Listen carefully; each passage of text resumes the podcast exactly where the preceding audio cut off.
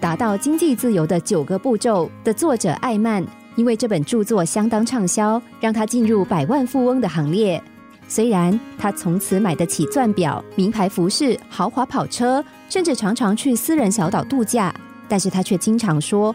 老实说，我无法从中获得任何满足感，甚至还经常感觉自己很寂寞。”艾曼对他亲密的朋友说：“我确实非常富有，但是不知道为什么，我还是感到悲伤、空虚和茫然。我想，钱并不能带来快乐，可是我真的不知道什么东西才能带来快乐。”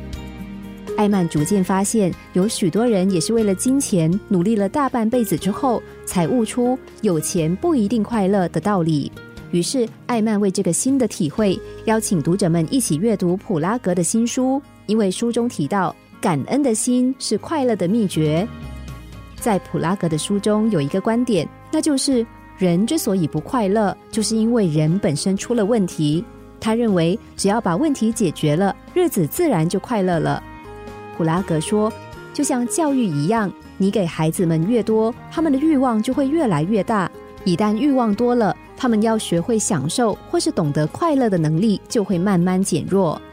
普拉格还指出，由于现代人越来越不懂得感激，日子也就越来越痛苦。他认为，如果父母和师长能够以身作则，从自己开始，并要求孩子们学会说谢谢，从小地方建立他们知足的生活态度。如此一来，日子自然能够过得健康又快乐。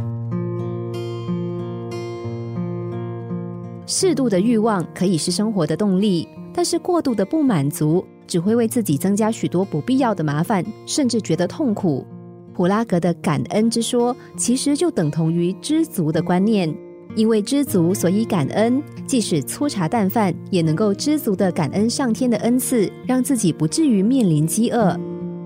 知足的人，失望的时候比别人少，而快乐的时光则比别人多。因为不管现实情况是怎么样的，他们都能够从有限的生活资源里发掘无限的生活乐趣。